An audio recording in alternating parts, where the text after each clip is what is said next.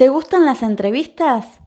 Quédate en Nadie TV, que a continuación llegan los especiales de Paisaje Literario.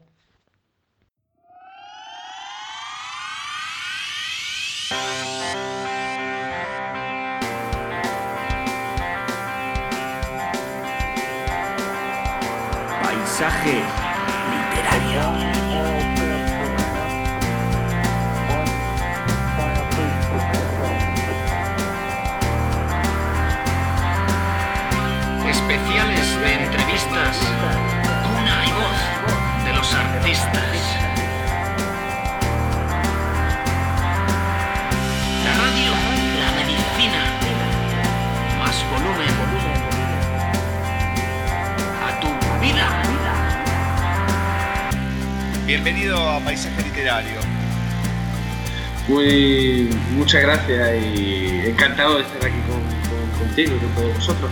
Y gracias por la oportunidad, claro. por favor, por favor.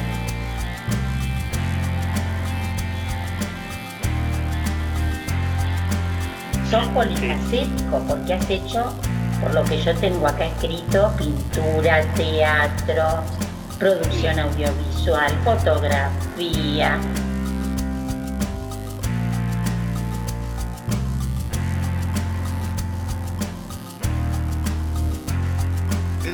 relato, no sé si estará en el libro o no, pero ¿cuál fue eso que te impulsó? Bueno, abro el libro, mi primer relato, el tuyo, ¿no? Claro está. ¿Cuál fue y por qué?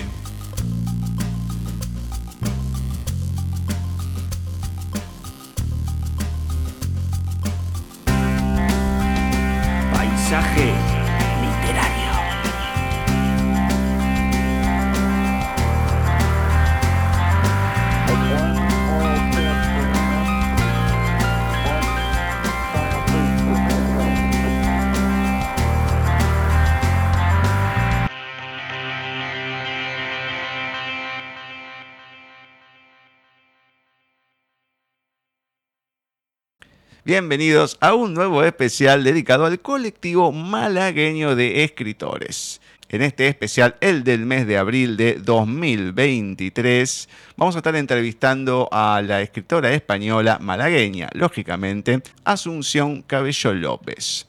Hoy nos va a estar presentando su libro de relatos, Bajad la voz, un libro de relatos con una variedad muy, pero muy amplia.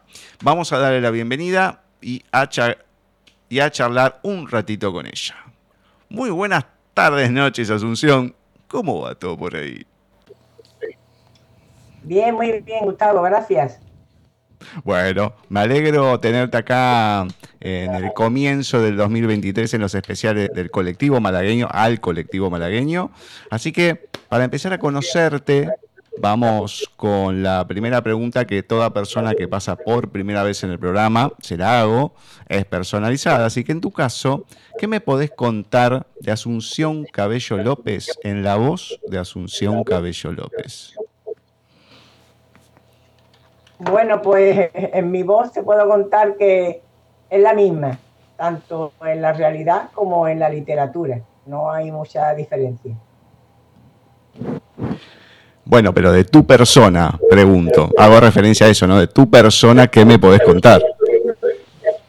Bueno, pues eh, de mi persona ahora mismo estoy trabajando en un libro de relatos nuevos y, estoy muy, entusiasmada con él. Espero terminarlo para el verano y a ver si tengo suerte y me lo editan sin ningún tipo de problema. Eh, por ese lado, pues eso es lo que ahora mismo tengo en mente y es lo que me mueve. Bueno, bien, bien. ¿Cuándo es que llega a tu vida la literatura? ¿Cómo comenzás con ella? ¿no? Esos primeros pasos con la lectura más que nada. ¿Y cuándo es ese momento que ves que escribir es lo tuyo, que querés escribir tus propias historias? Bueno, a mí siempre me ha gustado muchísimo contar historias desde muy niña. Y cuando nació mi hijo, pues era complicadillo de comer, ¿no? Eh, para que mm, la, el tema de la comida fuera mucho más liviano, pues yo le contaba muchas historias que me inventaba. Eh, inventaba pues cosas muy bonitas de, mariquitas, de, de, muñequitos, de cochecillos. Todos los juguetes que él tenía, pues yo le daba vida y le inventaba una historia muy bonita mientras él ya se comía la papilla, se comía ya su postre y se quedaba muy contento y casi ni se notaba. Y ahí fue cuando empezó quizá un poco mi entusiasmo por contar historias y que hacían un efecto bueno a la otra persona. Después ya más adelante, pues mm, mi hijo le seguía gustando mis historias, ya eran historias de más adultos. Y cuando decidió irse al extranjero, a Suiza, se fue a trabajar, cuando el tema de, del problema que hubo aquí con de la, del trabajo, pues se le acabó el contrato y en vez de buscar aquí, pues hizo entrevista en Suiza y se fue allí. Claro, cuando él se fue, pues yo me acababan de operar de las rodillas y estaba con muleta y demás, entonces él dijo, oye mamá, yo aquí solo no te dejo así, tal y cual. Y entonces me llevó a un taller de escritura creativa y yo no tenía ganas porque, claro, eh, mi hijo se iba con, con su chica y yo me quedaba aquí pues con mi marido y con las rodillas operadas, en fin. Entonces, pues fui porque él mm, dijo que me pagaría la mensualidad. Entonces, claro, yo no podía desperdiciar el dinero de mi hijo, que estaba en el extranjero, voy a decir, el dinero del migrante, está pagando mis estudios, ¿cómo voy a desperdiciarlo? Y entonces comencé a ir al taller este de escritura creativa pero en vez de ir al taller con el grupo, eh, decidí hacerlo con el profesor en particular. Y entonces ahí empezaron mis historias sin ningún tipo de, guía. Yo era la que escribía la historia, me la inventaba y después el, el profesor era el que las corregía y el que me indicaba. Y fue una etapa muy interesante porque yo todo lo que escribía cada semana se lo enviaba a mi hijo, a Suiza. Él lo leía y me contestaba y era un, era una comunicación muy, muy bonita, muy estrecha, de la que yo tengo un buen recuerdo. Bueno, te saco un poco de lo que es la literatura, porque sos titulada por, mm, por la Escuela de Naturopatía, el árbol como quiromasajista. Contame sobre esto, ¿qué es? Sí, bueno, también soy profesora de, yoga por la... Mm, verá, por la mm, Universidad mm, de... Es que hasta se me ha olvidado, ¿puedes creerlo? Hace tanto tiempo ya de eso. pero bueno, yo era profesora de yoga, me dieron mi título, el maestro de, que estaba en Caracas. Eh, y estuve mucho tiempo dando yoga. Después ya pues decidí hacer lo del quiromasaje, hice el curso, lo, lo aprobé con, con, muy buena nota y entonces pues nada, me puse a ejercer como masajista al mismo tiempo que seguía también eh, con las clases de, de, yoga, seguía dando clases. E incluso mis alumnos y alumnas del yoga pues venían al masaje. Y fue una etapa también muy bonita. Pero después por problemas físico, teníamos problemas de hueso, pues tuve que dejar masaje y entonces ya después pues me planteé, ya empecé con la operación de las rodillas, en fin, una serie de problemas físicos. Y mi hijo se fue, entonces todo eso ya me llevó a que yo mi salud tampoco me daba, pasé otra, otra profesión más, más fuerte, más potente. Y fue cuando ya pues me puse a escribir, escribir, escribir. Llegó un momento en que yo pensé que ya no me, no me servía escribirle solo para mi hijo, yo quería escribirle también para que el mundo leyera lo que yo estaba escribiendo. Y me puse ya en un plan bastante duro, bastante serio y de leer muchísimo y de ir a conferencias, eh, me metí en tres clubes de lectura, ya fue una etapa mucho más potente, mucho más fuerte, mucho más entregada. Y como te digo, pues en el quiromasaje, pues en el quiromasaje, como ya verás, cuando venían personas, eh, hombres, como caballos enormes, que entraban por la puerta con un montón de contracturas que venían de la obra, venían rabiando con dolores y, yo se los, se los quitaba a base de, un masaje descontracturante, pues la verdad es que cuando se iban eh, tan contentos y tan bien, pues para mí era una, una gran satisfacción personal. Pero después tuve que dejarlo, por eso que le digo, ya me dijo el médico que no podía seguir dando masajes porque eso era un esfuerzo muy grande para mí, mis huesos. Y lo dije con mucha pena, la verdad es que sí, me dio mucha pena. Y después ya el yoga, pues hay un momento en que ya mm, el yoga tampoco me hacía avanzar como persona. ya conocía todas las ramas del yoga, y, control mental, filosofía, mm, muchos tipos de meditaciones, mm, las posturas todas. Y ya llegó un momento también que yo quería que hacer algo distinto. Y algo distinto pues fue la escritura, porque la escritura, como ya sabes, eh, es tan distinta y cada vez que escribes una historia es diferente. Los personajes son increíbles, eh, hay toda la masa humana, digamos, el universo entero se puede condensar en un, en un relato, en una historia, en, un, en una novela, eh, en un micro relato siquiera, y eso te da muchas vidas. Todas las vidas que yo no voy a vivir ni, ni, ni he vivido, yo las vivo a través de, de, mis personajes, a través de mis historias.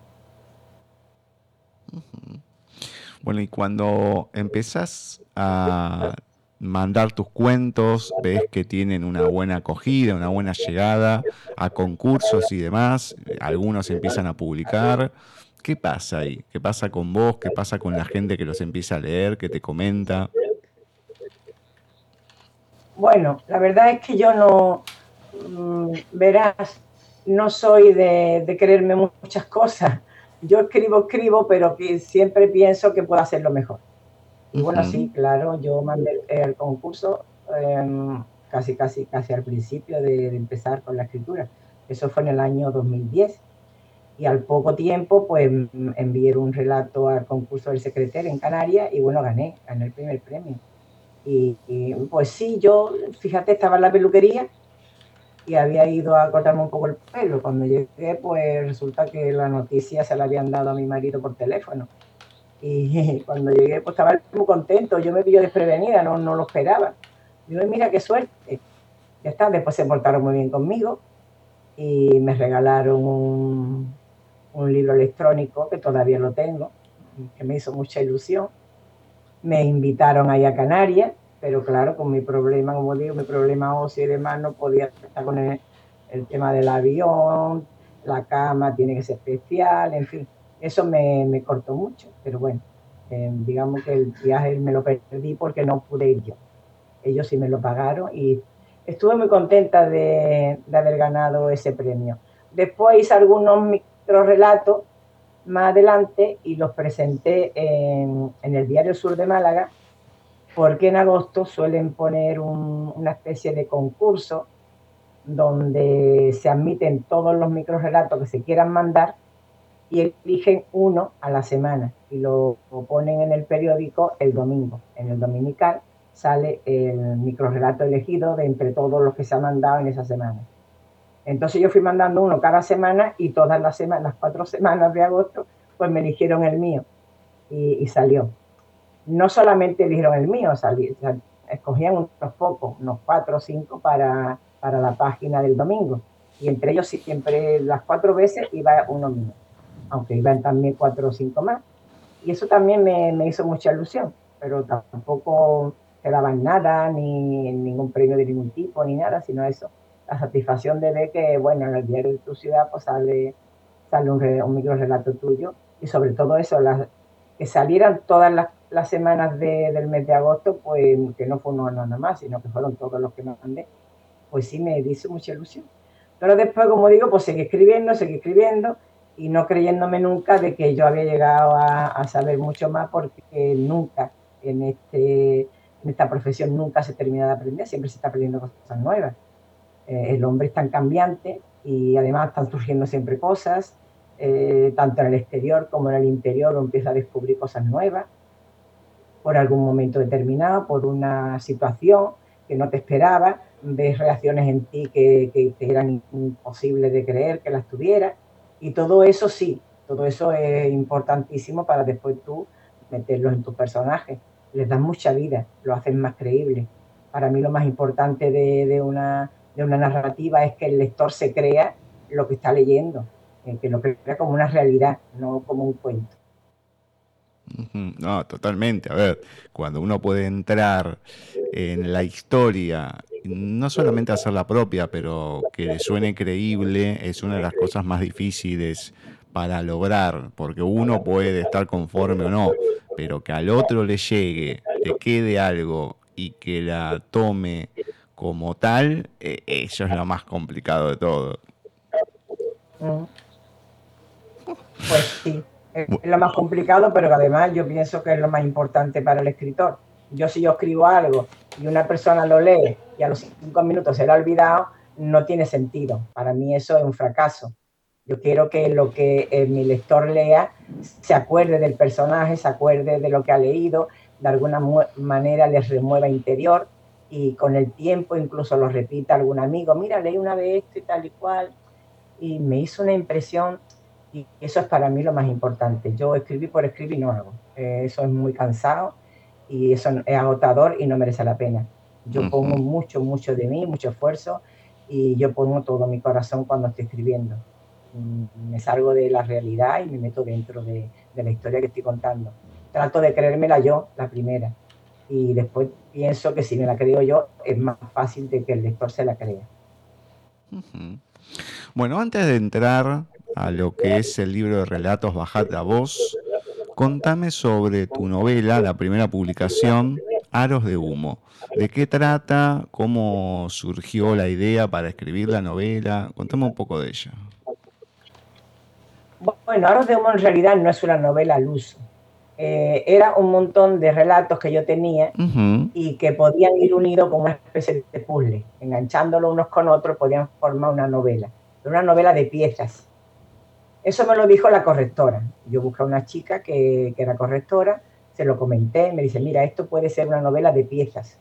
Vas uniendo los, los, relatos que tienes, los vas encajando, como son personajes que, que se, pueden, se pueden adaptar de un relato a otro, el hijo, el sobrino, el tío, el hermano, la hermana, son personas y cada uno tiene su historia particular, pero al final forman un bloque pues eso te puede salir en Aros de Humo, una novela de piezas. Me pareció interesante y la hice. Entonces después tuve muchos problemas para, que me la editara, la tuve que mandar a Madrid, eh, hubo un montón de problemas con la maquetación, en fin, mucho lío. Al final, pues sí, salió y, hubo una tirada. Yo la tirada, pues sí se vendió, pero después ya yo ya no quise seguir con, con ese problema porque además la editorial no era de aquí, era de Madrid entre otras cosas también quebró al poco tiempo, después de haber salido, y ya era mucho conflicto, retomar, eh, eh, quería seguir para adelante, quería hacer cosas más potentes, más, más compactas, eh, que tuviera una entidad propia, y entonces pues se quedó, digamos que ese libro pues está descatalogado, pues ya te digo, quebró la, empresa, yo ya no lo, no lo retomé para, para vi como descatalogado en Amazon y ya está, tiré para adelante. No, no es un libro que me haya que me haya cautivado en sí mismo. Era el primero, sí, una novela de piezas que, bueno, que a mucha gente le gustó, es verdad, pero ya te digo, no, mm, no guardo especialmente un, un recuerdo muy bonito por todas las dificultades que tuve con el tema de la publicación. Y ya está, ya después ya pasé a este, a bajar la voz. Y este, pues sí, pues la verdad es que estoy bastante contenta con él. Bueno, y precisamente cómo se va armando bajar la voz y qué se va a encontrar la gente en él. Bueno, bajar la voz eh, es un montón de relatos diferentes, algunos eran muy duros, otros eran más livianos, eh, pero me parecía muy compacto mm, hacer un libro de relatos eh, que, que, impactara mucho al lector. Quería hacerle también algo más suave, que de alguna manera hubiera un respiro entre un relato y otro. Y entonces se me ocurrió pues crear a Raquel. Raquel es una niña simpática, mm, muy típico de la edad de los nueve años, diez años, en un, en un barrio de gente humilde y las fantasías que tiene la niña cuando llega a, la, carbonería que está al lado de su casa, cuando cruza el puesto de verduras. Y la chiquilla va contando pues lo que ve, lo que ve y lo que ella siente en ese momento. Una época también de una época franquista, cuando la época de aquí más pobretona, más, más triste de, España, pero que ella no, no, lo ve así, lo ve desde unos puntos de vista de, de una niña, bueno, que tampoco tiene problemas económicos, porque aunque viva en un barrio pobre, pues ella no tiene necesidades. Entonces critica todo lo que da a su alrededor. Y me pareció muy simpático, un punto de vista muy, muy divertido. Entonces lo, tuve duda de si los ponía todos juntos en el centro del libro o los repartía. Entonces sí, lo comenté con la correctora, siempre con una correctora, porque tenemos que tener unos correctores que vean lo que nosotros no vemos. Eso está clarísimo. Porque uno a veces pues, cuando se pone a escribir no se da cuenta de que puede meter una, una cacofonía, puede meter, no sé, algo que no va, que no pega, que no encaja, que desentona. Y siempre unos ajenos, pues, que están especializados, pues sí lo ven. Y entonces se lo comenté y me dice, mira, yo creo que es mejor que, que lo ponga entre unos y otros. Y me pareció una buena idea. Digo, pues sí, es mejor repartirlo porque así da respiro. Porque hay algunos relatos que sí son duros aunque son muy realistas y, muy auténticos y basados algunos de ellos en hechos reales, pero cuando ves a Raquel en medio, pues se te rebaja la tensión. Sí, sí, sí, e, es así. Era una de las cosas que te iba a preguntar más adelante de estos relatos de Raquel, porque si hay una frescura con esta niña desde el pensamiento, de las cosas que ve, de los mayores, con el carbonero, con la orza, hay varias cuestiones que va viendo que son disparatadas las mayorías, pero sí, una criatura con esa mirada eh, que te da un respiro después de relatos o de varios o alguno bastante pesado. En la introducción que le ha escrito Juan J. Ponte, que ya lo hemos entrevistado hace un tiempo en este espacio, hay un fragmento que dice lo siguiente pues se concede a la novela un mayor margen de paciencia, aunque las últimas tendencias apuntan también a cierta premura y precipitación en su desarrollo. Las historias de tempo pausado han quedado arrumbadas en las bibliotecas y acumulan polvo e indiferencia. Algunos cuentos incluso microrelatos parecen concebidos para lectores impacientes. Y esta cuestión que comenta eh, lo digo porque, o, la quiero resaltar porque en el programa uno va viendo esta cuestión de las novelas que se escriben con una trama muy acelerada, eh, con eh, escenas tipo de, cómic, de historieta, así, pa, pa, pa, pa, pa, pa, y no tenés un desarrollo, un traspaso entre una cosa y la otra. O sea, está todo muy eh, desvirtuado y poder encontrar materiales que tenés un tempo eh, más eh, tranqui, donde se da esa posibilidad al desarrollo y demás, es difícil hoy en día. Acá en el programa, bueno, uno entrevista a mucha gente y he tenido de todo. Uno lo puede comentar o no. De hecho, va a haber una entrevista después de este especial que precisamente eh, al autor, a Héctor Reyes Pollato, le había comentado en su momento con la novela anterior esta cuestión.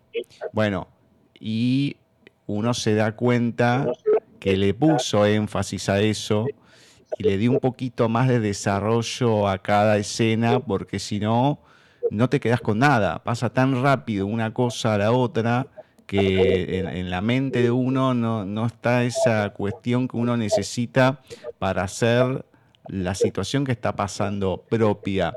Entonces se ve bastante esta, esto que va pasando y si bien tus relatos son cortos, algunos un poquito más largos, pero no son tan extensos, bueno, sí hay un desarrollo que a uno le va quedando de otra manera. Es como que le das ese tiempo, ese tiempo que se necesita para el desarrollo de la historia, no vas escupiendo las palabras precisamente. Eso creo que es lo importante que tiene que entender la gente, que no por hacer las cosas rápido eh, va, a, tener un efecto eh, por la inmediatez ni nada, sino es que va a ser algo efímero y no le va a quedar nada al otro, que es lo más importante que tiene que tener una historia. Pues sí, pero la verdad es que ahora mismo mm, entre las redes sociales, el WhatsApp, el TikTok y no sé qué más, mm, ese tipo de... es que está todo, la gente joven, incluso la gente menos joven, están todo el tiempo con el móvil. Vas por la calle y nada más que ve la gente con el móvil todo el tiempo. Eh, eso es agobiante.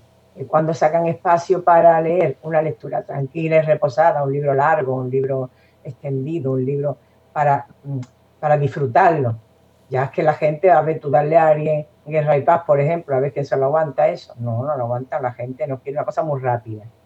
Eh, una guerra fugaz. Por Dios, si las guerras no pueden ser fugales, es son mentiras. Las guerras son terribles y duran y duran y duran hasta que revientan. Es que eso no puede ser. Eh, eh, digo eso como, no sé, cualquier otro libro importante que, que alguien le meta no es que cuando ven un libro de 400, 500 páginas, no quieren. El tema de, la lectura está muy, lo tienen ahora mismo, está como muy, muy constreñido. Parece que cuanto más apretado es la historia, como que más efecto tiene y no es verdad, no es verdad. Eh, todas las historias hay que meterle un poco de, interioridad del personaje, interioridad de, de atmósfera, y crear, crear otro mundo. Porque si tú vas a leer una cosa, ta, ta, ta, ta, yo tengo aquí algunos relatos que son muy rápidos, porque son microrelatos y estaban hechos para el momento, como son los del público. O vale, pero que eso no es. Yo, para mí, la escritura es una escritura mucho más profunda y esa profundidad necesita muchas palabras, no se pueden decir dos palabras. Está triste, no señor, no se puede decir está triste. Tienes que mostrar la tristeza y mostrarla es una escena y una escena se lleva un montón de palabras. Bueno, es decir, estaba sentado aquí, se levantó y se fue corriendo para afuera angustiado. No, eso no es. Eso hay que hacerlo de otra manera. Hay que primero mm, preparar en tu cabeza cómo tú vas a mostrar a esta persona que está angustiada. Se mueve, eh, se, come las uñas, mm, tropieza con la silla, se sienta de nuevo, eh, alguien llama a la puerta, es un montón de detalles, no solamente eh, bom, bom, bom, no, no, eso no, esto no es un bombardeo, esto es una reflexión sobre, la, sobre contar algo que tú quieres que el otro lo, lo asimile, lo lea, lo viva, lo experimente y después se quede con algo de todo eso. Si no, cuando termina de leerlo, ya es que ni se acuerda de lo que ha leído. Uh a la calle, habla con un amigo y se pone, vamos a tomar una cerveza, algo no sé qué, y vamos a, no es, a machatear con fulanita o menganita. No, eso, eso no es. Entonces no queda nada en la cabeza. Entonces, ¿qué pasa con la lectura? Pues que se pierde.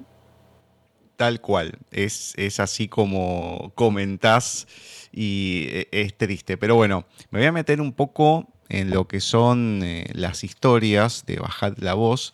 Y el primero que voy a mencionar es precisamente el primero que aparece que es un ojo de luz, que se habla de la impaciencia de una madre para que no se despierte el hijo, todo lo que va pasando con la vecina. Es un cuento, ¿cómo decir?, disparatado en algún aspecto que ves la desesperación de, una persona por, eh, por, porque le estufa, vamos a decir, que llore el chico, que no quiere, toda la presión que se pone para esa tarea y todo lo que va pasando.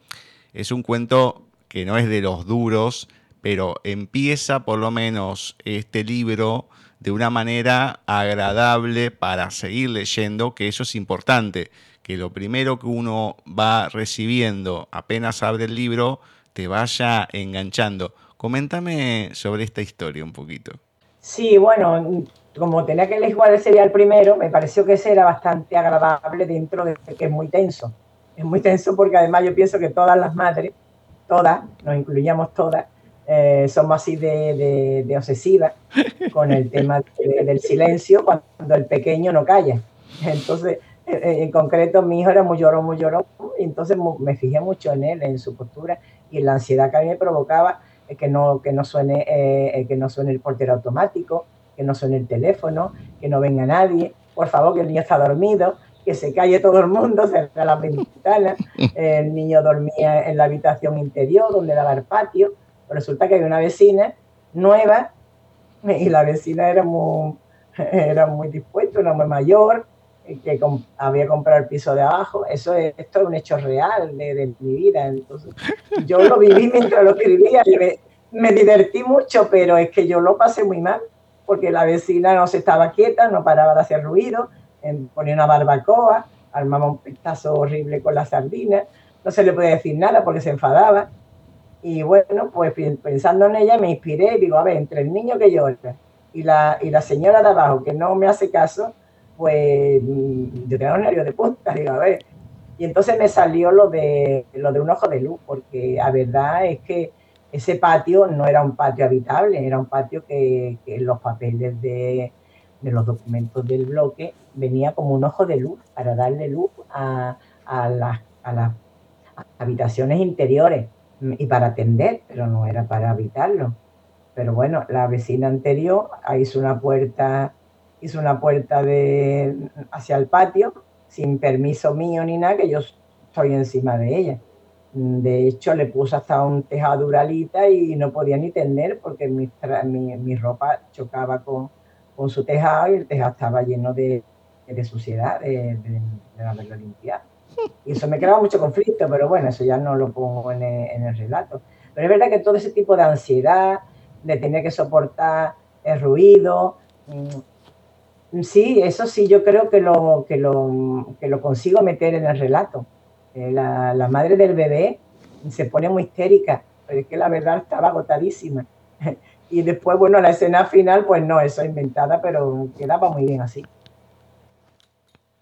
No, no, no. El final es increíble. ¿Cómo termina? ¿Cómo se queda? Además que, ¿cómo describís a la vecina? ¿Cómo es? No, no, es todo una pintura en toda su esencia y el final, más que nada, no, no, es imperdible. Pues sí, la vecina era así, tal como la cuento. ¿Te la puedes imaginar? Pues así eres. Me muero. Bueno, paso al segundo, que si bien hay varios que tratan la inseguridad, está la de promesa de saldo, que es el que quiero tocar acá, que la chica hay una alumna en un colegio que es obesa, que se enamora del chico nuevo, rubio, lindo. Y claro, e insiste por todos los medios, bueno, le da clases y demás, y acá uno va viendo la desesperación del muchacho por no querer estar ahí, que no lo vean, de irse rápido, ella de querer atraparlo, la charla con la amiga y todo lo que va surgiendo después en la vida de cada uno con las decepciones y cómo te marca una cosa así desde la infancia o un poquito más, porque hay una transformación en ella que no solamente física, por varias cosas que termina llegando tarde, lo que sea, pero también en sus sentimientos de escapar y después de no, no, no, encontrar o no dejar a lo mejor también, aunque se pueda ver o no en el cuento, una chance para nada, porque ya desde ahí es como que quedas mal para siempre y te terminas cerrando puertas, inclusive de gente querida. Es un cuento que te deja mucho para analizar más allá de la historia personal, más allá de la historia principal del cuento en sí.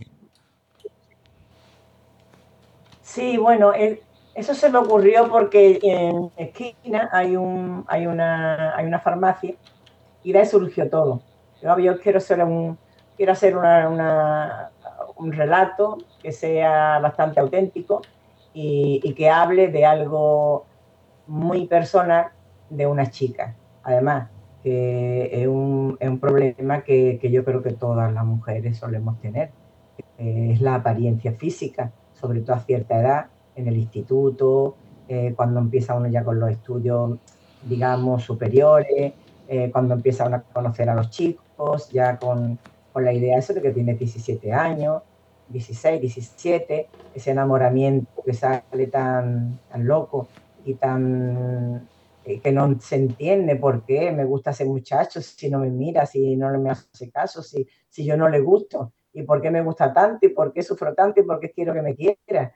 Y eso pues, yo creo que todas las mujeres lo hemos experimentado de, de joven, de muy pequeña. Eh, y entonces, pues, me pareció que era, no sé, como la farmacia, que fue el detonante que me llevó al principio, al colegio.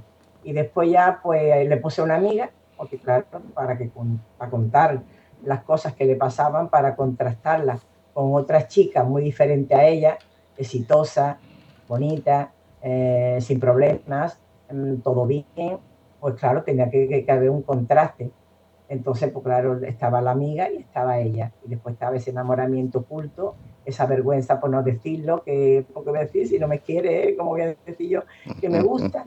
Y ese tiempo, lo que ella, todo ese tema de cómo ella se la fabrica para conquistarlo inútilmente y pierde peso, eh, se plancha el pelo, se pone más guapa. ¿Y por qué si ella se veía igual que su amiga? ¿Por qué ella no? ¿Por qué ella no? ¿Por qué no? Porque hay veces que no, eso es un feeling, esto es, el enamoramiento no se sabe. Eh, te enamoras tú y el otro no se enamora, ¿y qué va a hacer? aunque tú seas una diosa, si ya no, pues no.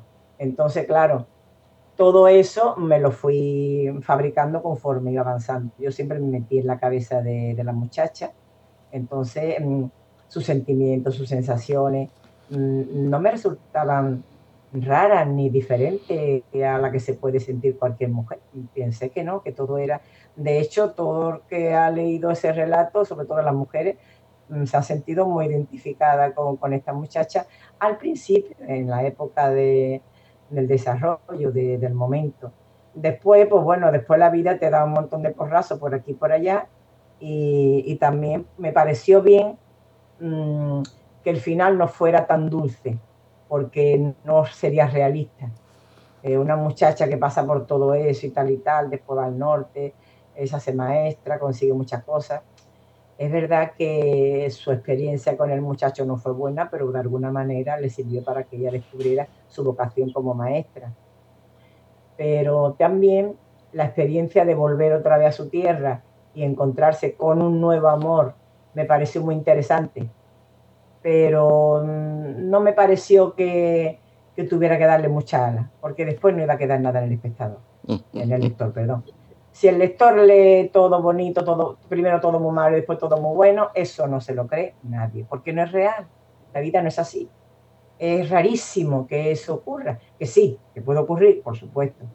Pero yo pensé que era mucho más realista y además más impactante, que se quedaba más en la mente del lector si le ponía el final que le pongo. Además, un final que también antiguo, es ambiguo, tampoco determinante, ¿no? Podía hacerlo, pero también dejo que el lector decida si sí o si no, porque la pregunta está en el aire. No, totalmente. Además que yo soy de esos lectores, no digo que me gustan las historias incómodas, pero que tampoco me gusta la novela rosa, el final re feliz, que uno empieza a leer y ya sabes cómo va a terminar todo. Entonces, cuando hay una cierta incomodidad, a mí me gusta en la historia, que no sea algo habitual porque uno ya se espera bueno, todo así. Cuando no, se celebra porque más allá del realismo o no que pueda tener la historia, porque hay de todo tipo, a mí por lo menos me deja otro sabor de boca cuando terminan así o tiene una vuelta que no es la que uno ya tiene en la cabeza que hace todo el mundo. E, eso a mí me parece interesante porque también está en la creatividad de la persona, del autor, el que está escribiendo, para darle un final diferente al que uno va pensando. Vale, gracias. No, no, no, no, no, pero es así. Bueno, voy con el siguiente, que hay mucho desprecio también, mucho desprecio por el otro en varias partes, que es entre mis libros. Pero hay una frase sobre el final que da para mucho, porque es una historia de un grupo de, de un colegio que va de viaje a Madrid y bueno, va viviendo distintas cosas, no solamente con la recorrida, sino los maestros, la profesora de historia que es como un collar de melones pesada, densa, bueno, vamos viendo varias eh, situaciones, pero al final dice eh, cuando se termina quedando con unas chicas que le terminan haciendo algo a la protagonista, que si se puede madurar de golpe, porque hay una situación dura dentro de la historia, más dura de todo este desprecio que ya uno ve, pero esa cuestión que de repente se pone todo gris en toda la historia hay un pesar diferente y ahí es cuando uno toma conciencia realmente del otro, de la persona, de las situaciones, y es cuando te, te sentás a ver, bueno, uy, pasó esto, y con una edad tan chica, lo mejor que no te pasan estas situaciones, pero que da mucho para pensar. A lo mejor uno es más grande, ya lo pasó varias veces, pero un chico o un adolescente que vive algo así o lo puede leer y se puede poner en la piel de estas protagonistas, es como que te da otro panorama ante la vida. Sí, mm, eso fue una experiencia un poco lateral, no, no totalmente exacta, pero sí fue una experiencia de mi primer viaje a Madrid.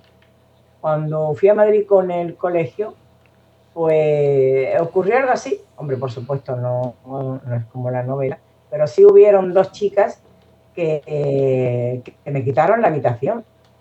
Entramos allí en el hotel, era un hotel que lo estrenamos nosotros, se llama Los Galgos, y aunque ahí le pongo otro. Y, entonces, pues, cuando llegamos al hotel, todo el colegio, eh, nos repartimos, nos dieron nuestra habitación, pero resulta que caí con una, con una compañera que esa tenía su otra amiga y, quería que esté con la amiga. Entonces me, echó de la habitación y yo le dije no.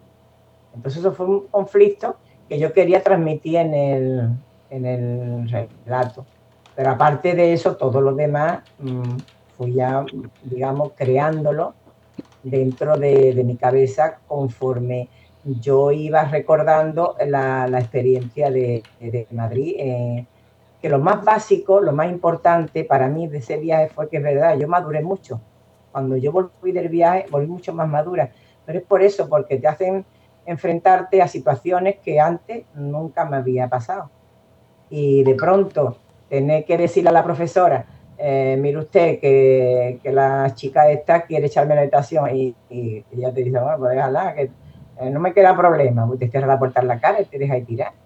Y ahora tienes tú que, que, que como pueda. Y en Madrid, la primera vez que estás allí, ¿no? Fue una experiencia muy rara, muy rara. Mitad buena y mitad mm, eh, como muy desprotegida. Te ves desprotegida, te ves muy sola, te ves abandonada por los profesores por, pues, ellos se iban por ahí, tal y cual por la noche, no te dejaban solo en el hotel, sin preocuparse qué pasaba. Y, entonces sí, mm, aquello fue lo que me llevó a, desarrollar toda la historia, pero en realidad lo que yo quería contar era eh, lo del final, que, que, se madura ante una situación dura, fuerte, eh, se puede madurar de golpe, claro que sí, y se toma otro punto de vista distinto. Y y lo, de la, lo del accidente y demás, todo eso es, digamos, un añadido para que se entienda mejor el cambio de, de la persona, del de, de personaje principal, que se note más claramente ese cambio de, mm, y es verdad, ¿por qué quieres tú que sea una y no la otra la que se muera? En realidad no, no ocurrió ningún accidente, pero sí es verdad que, que sí te daban ganas de que, de que esa chica pues como que se muriera, ¿por qué no? A ver, me estaba haciendo daño es una forma así, digamos, que utilizamos los escritores para, para, exponer, mm, más que nuestro pensamiento, la sensación de esta niña quitarla de en medio porque me está haciendo daño. Pero ya está, nada más, no hubo más problemas, yo no me llegué a pelear con ella ni nada de eso. Volvimos y, y cada uno siguió su, su rumbo, después no volví a verla nunca más, pero sí una experiencia que, que digamos que es biográfica en parte, no toda. Una de las historias potentes que tiene Bajat la voz es sin duda desde Moscú, porque no solamente toca el tema de la adopción, pero hay muchos subtemas, porque está el egoísmo de una persona, el no sentirse preparado o no tener ganas de la otra, el readaptarse, la transmutación, vamos a decir, ante las situaciones y los golpes, el no querer asumir tampoco las responsabilidades porque no es todo color de rosa, ni siquiera juntarte con los demás, con la familia, el amor que se puede dar desde distintos lados, o desde la adopción, o desde ser ajeno totalmente y pasar a ser eh, propio con eh, una persona externa. También el desprecio en el sentido de decir, ¿cómo voy a meter acá a una intrusa, una desconocida? Aunque sea una adopción, no importa. Pero creo que es, eh, más allá que hay historias más tristes o duras, hay una parte que a mí fue la que me hizo quebrar.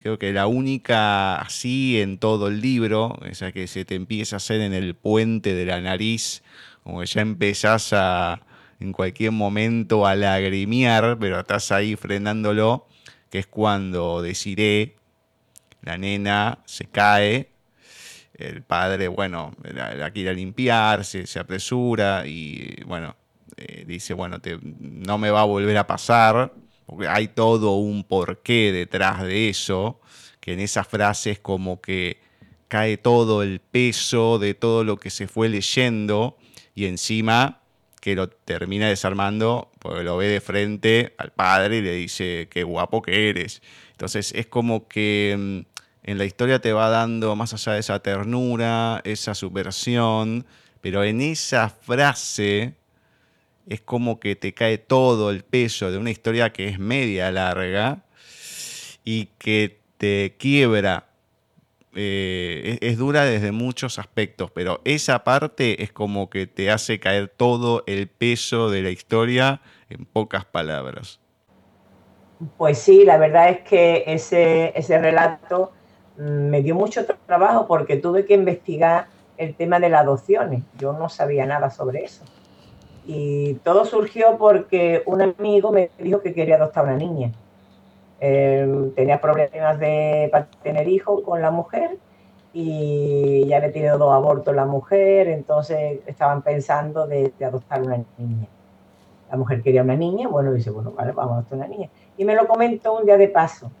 Y así como el que no, estamos pensando en adoptar una niña y tal, ¿no?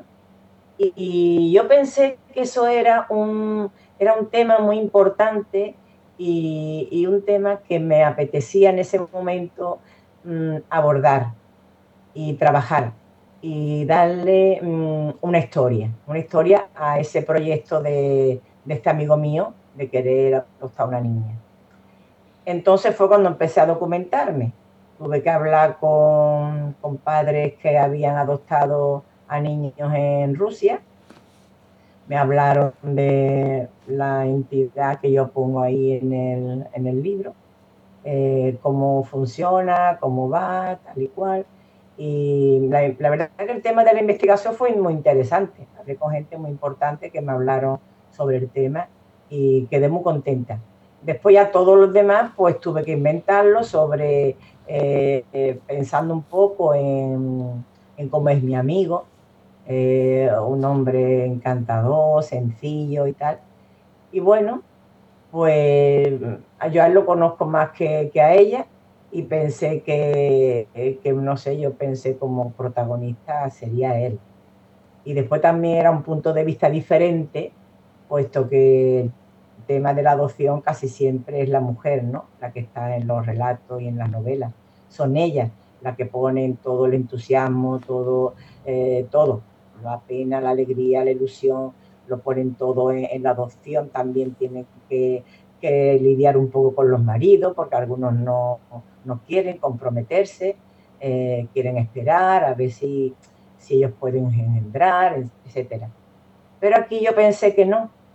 Entonces la mujer lo decide ella y, después el marido pues tenía su vida ya hecha. Estaba es más, de hecho, a mitad del libro se ve también eh, el conflicto que él tiene consigo mismo, con su madre, eh, cuando era pequeño, el pájaro, en fin, hay una serie de, de cosas que van surgiendo y van formando la personalidad del padre de esta niña.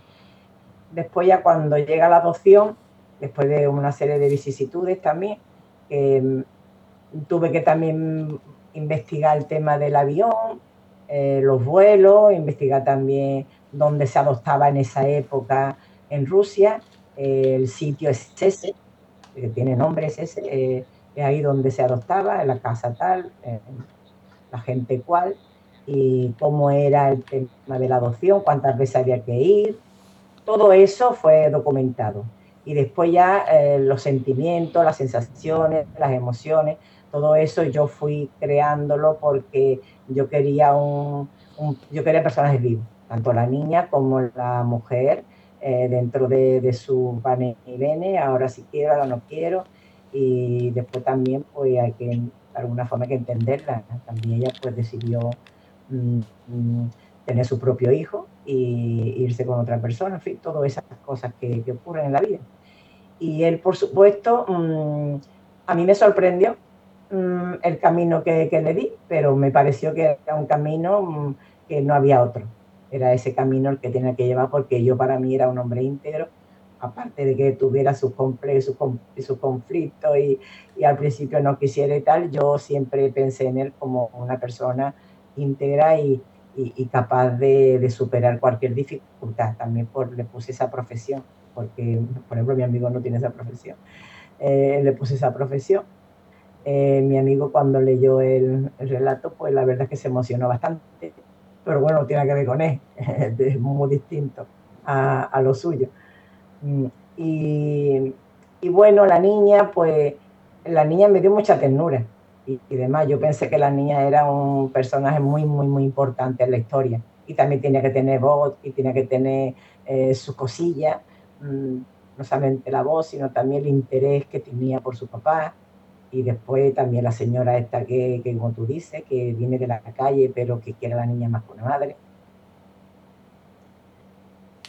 Todo eso monté, con todo eso monté el relato. Y la verdad es que de todos los relatos que hay en el libro, ese todo el mundo me habla. Sí, el tema que tiene esa sensibilidad de, en ciertos sentidos, el ver a veces también el tema no estar prestando atención realmente a lo que le está pasando a un bebé y que el otro, que a lo mejor que no le presta tanta importancia, que no le da tanta importancia, lo esté viendo y decir, che, pero ¿cómo no te das cuenta de, de, tal cosa? Entonces, es como eh, esa cuestión del ida y el vuelta y cómo puede dar la vida un vuelco de 180 grados eh, en todo sentido, ¿no? En la, en la, vida de cada uno. Bueno, la vida es así, digamos también, ¿no? No sé si tan eh, como la historia, pero que debe haber muchas de estas historias, eso no tengo ninguna duda. Sí, yo veo que con este, con este relato sí se identifica mucha gente en cuanto a, a emocionarse. Todo, todo el mundo se emociona con él. Bueno, voy a tocar dos que seguimos con la familia.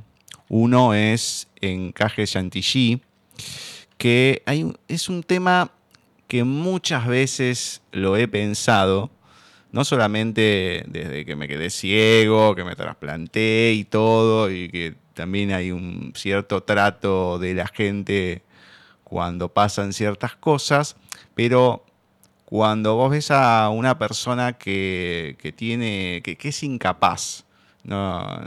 que vos ves y pensás decir, ¿qué va a pasar con esta persona cuando no estén los padres o cuando no esté tal? Bueno, etcétera, etcétera, etcétera. Y acá se le da una cuestión que tantas veces, por lo menos yo lo he pensado, de un final así, o no, pero sí pensar en la situación.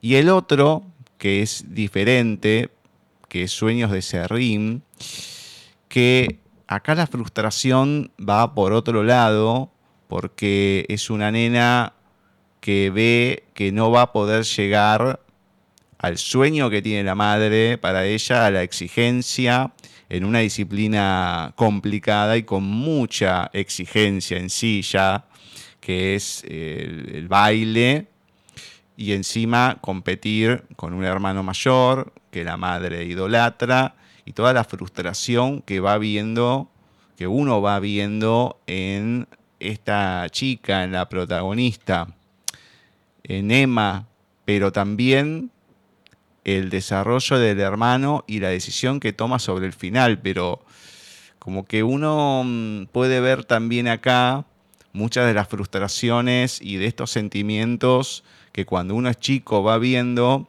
por el trato que tiene siempre de alguien, no importa si es un padre, una madre, un tío, lo que sea, pero que uno se ha sentido así muchas veces, pero sentirlo durante tanto tiempo y esa, esa indiferencia que hay, que vos sentís y que te tratás de armar un escudo, es una cosa eh, muy complicada. Por suerte acá tiene un escape que es el hermano, que es Germán, pero que es una historia también complicada de las familiares. Sí, mm, bueno, la de Chantilly pues era un relato más largo y, los, los recorté, digamos, para el Diario Sur, porque me pareció que era un tema importante, que no se le da importancia y, y no, hay que darle bastante importancia, porque esta mujer se moría y, y tenía una hija eh, totalmente dependiente y, a ver qué hacer con esa niña ya adulta que, que su hermana se iba al extranjero recién casada y, rompió su promesa de, quedarse con, con, su hermana y de cuidarlo. Entonces me pareció que, bueno, lo resumí mucho, mucho para poderlo mandar al Diario Sur y salió también, y salió en el diario y bueno, mucha gente me preguntó, ¿cómo se te ocurrió una cosa así, tal y cual? Digo, pues sí, son cosas que ocurren. Eh, la madre siente pena por las dos, porque es terrible. Y, pero la decisión que toma también hay que entenderla. Ella se moría. Entonces, claro, todo esto mm, eh, es una historia mucho más grande, pero que se entiende perfectamente en un micro relato. Tampoco hace falta eh, poner muchas más palabras para comprender la, mentalidad de la madre y el momento en que eso ocurre.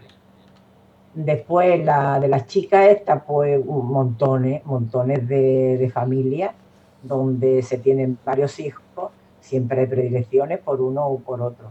Y los padres son así, no se dan cuenta o no quieren darse cuenta o tienen sus preferencias porque somos humanos y, empezamos a decantarnos por un hijo en vez de por otro. Y porque no nos cae bien, porque es más diferente a, nuestra forma de pensar, porque no es lo que esperábamos. Y entonces hay otro que sí, que nos enamora. Hay un hijo en concreto, una hija en particular, que es muy afín a, nosotros.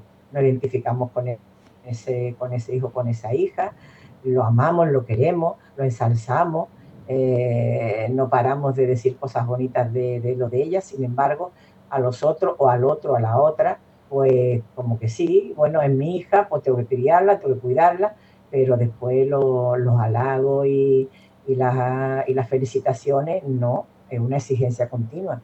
La otra chiquilla lo que le estaba haciendo a la madre era que fuera bailarina, pero no bailarina cualquiera, tenía que ser una primera figura.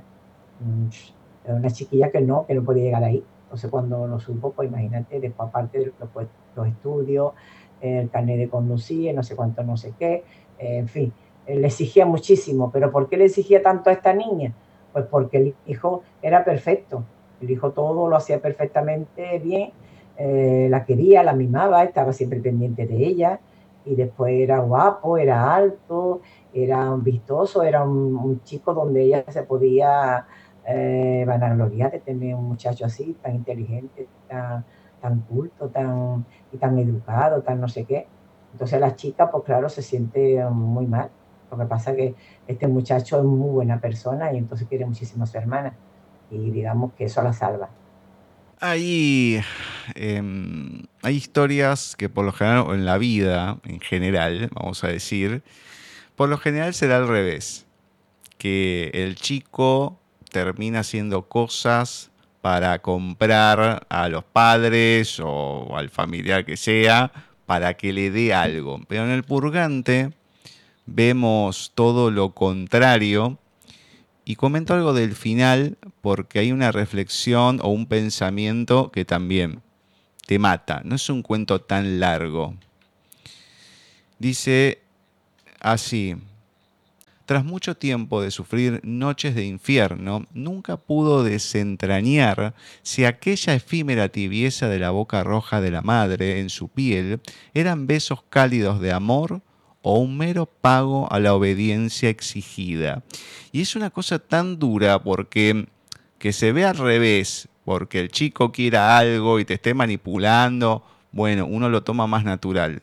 Pero cuando es la madre con todo lo que dicen y representa y demás, que hace algo o la hija lo toma de esa manera y cómo o lo que trata de hacer para que no se le escape tan rápido esa tibieza que siente con el beso, es una cosa que lo podés ver en, en muchas carencias que va teniendo hoy en día muchos chicos, pero también que te parte desde la inocencia de la niña y esa maduración a lo mejor de golpe que nombrábamos antes, acá también en este sentido, ¿no? El darse cuenta o el pensar aunque sea eso, si es por amor o si es por una conveniencia nada más.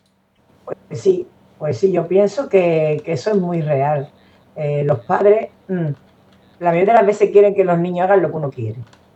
Piensa que es lo mejor para los niños pero no se dan cuenta de que eso tiene que acompañar con mucho cariño, además. No puedes darle a la niña un purgante y, que la niña dude de que lo que ella te está ofreciendo, que es obediencia, tomarse el purgante y callarse, aguantarse, con todo lo que eso supone, de malestar, de, pasar lo horrible, de que cada año es lo mismo, eh, el purgante una vez, otra vez, otra vez, eh, llega un momento en que tú dices, bueno, me mande dar purgante y ahora me da un beso, pero ¿me da el beso porque me toma el purgante? Hmm. ¿O me hubiera dado el beso antes sin yo tomarme el purgante? ¿O no? Entonces esa duda es muy dura, es muy dura y es muy fuerte y es muy potente, porque la niña se toma, y además no solamente se toma la amargura del purgante, sino también la amargura de esa duda, de ese beso. Eh, eh a ver, hay historias que son tristes.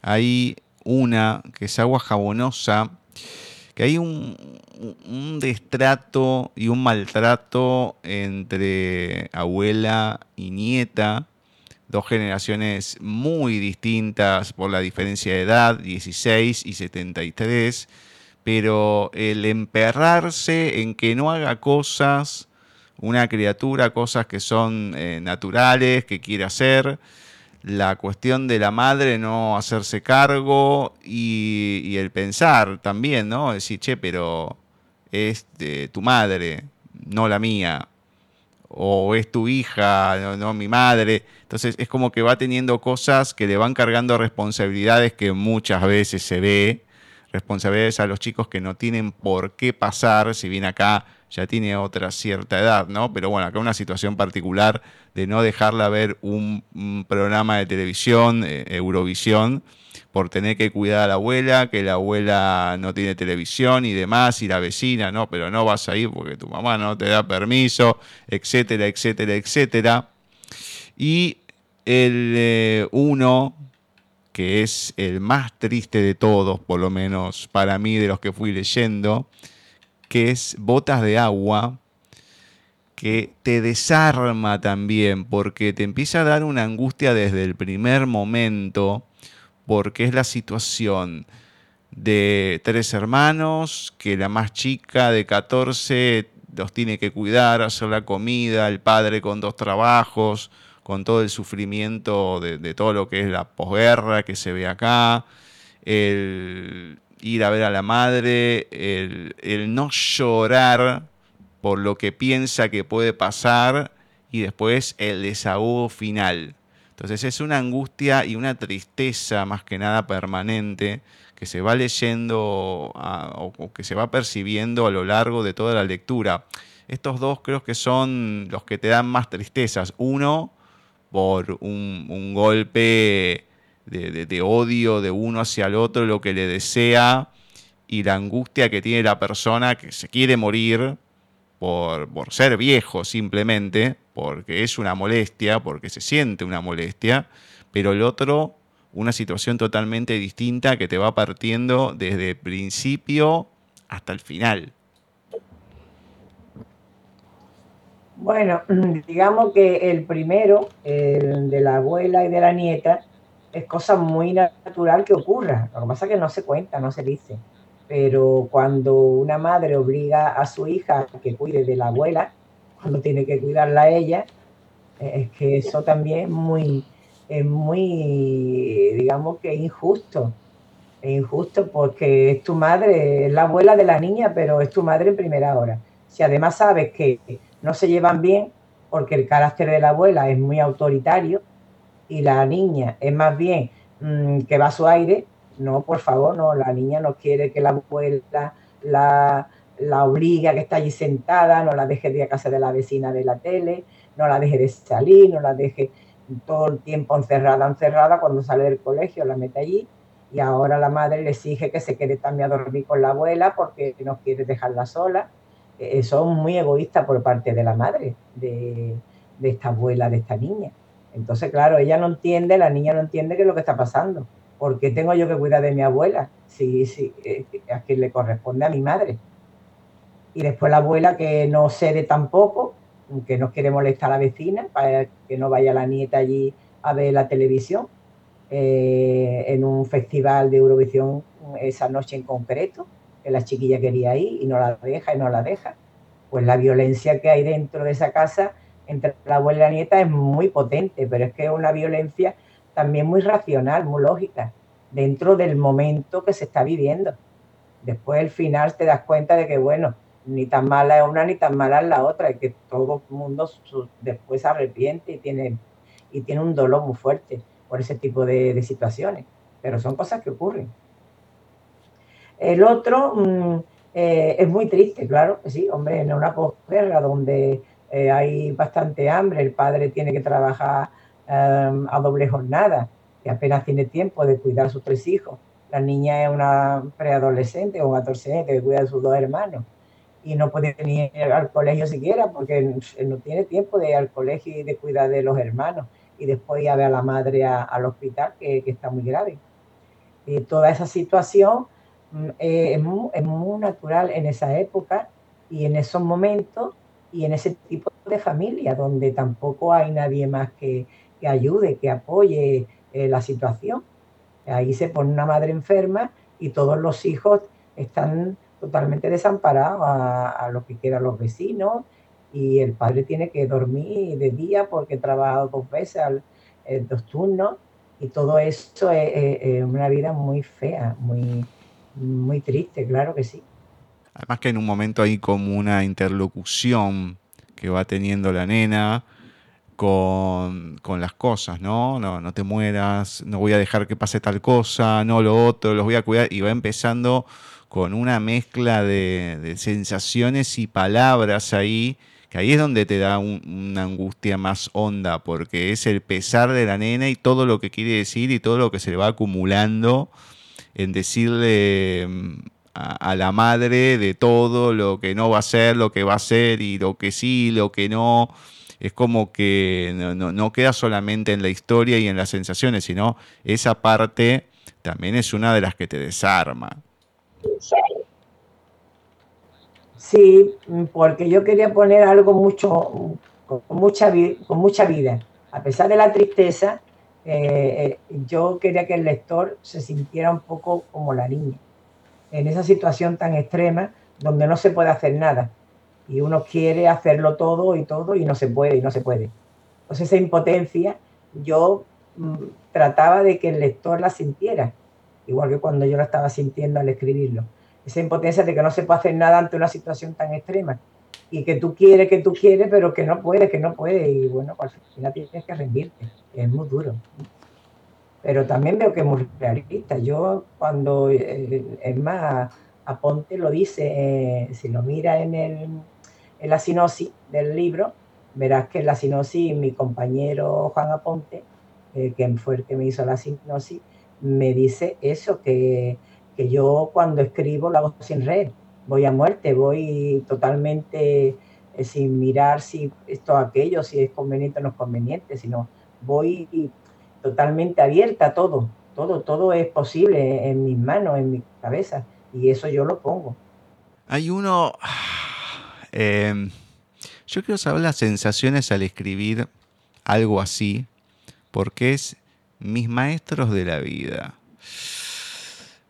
Es un nene lo que va pasando con el abuelo, con el tío, un clan que van armando, pero es muy explícito, muy gráfico, describís con pelos y señales situaciones muy complicadas desde lo emocional, con la excusa del psicólogo y los pequeños pies que le va dando, porque va a la consulta, no habla, se pone de espaldas, y el psicólogo, bueno, dale, va a hablar, no quiere venir otro día, así cosas cortitas y es la excusa para seguir ibanando toda la historia y la lluvia que va acompañando hasta el final, que sale y que termina.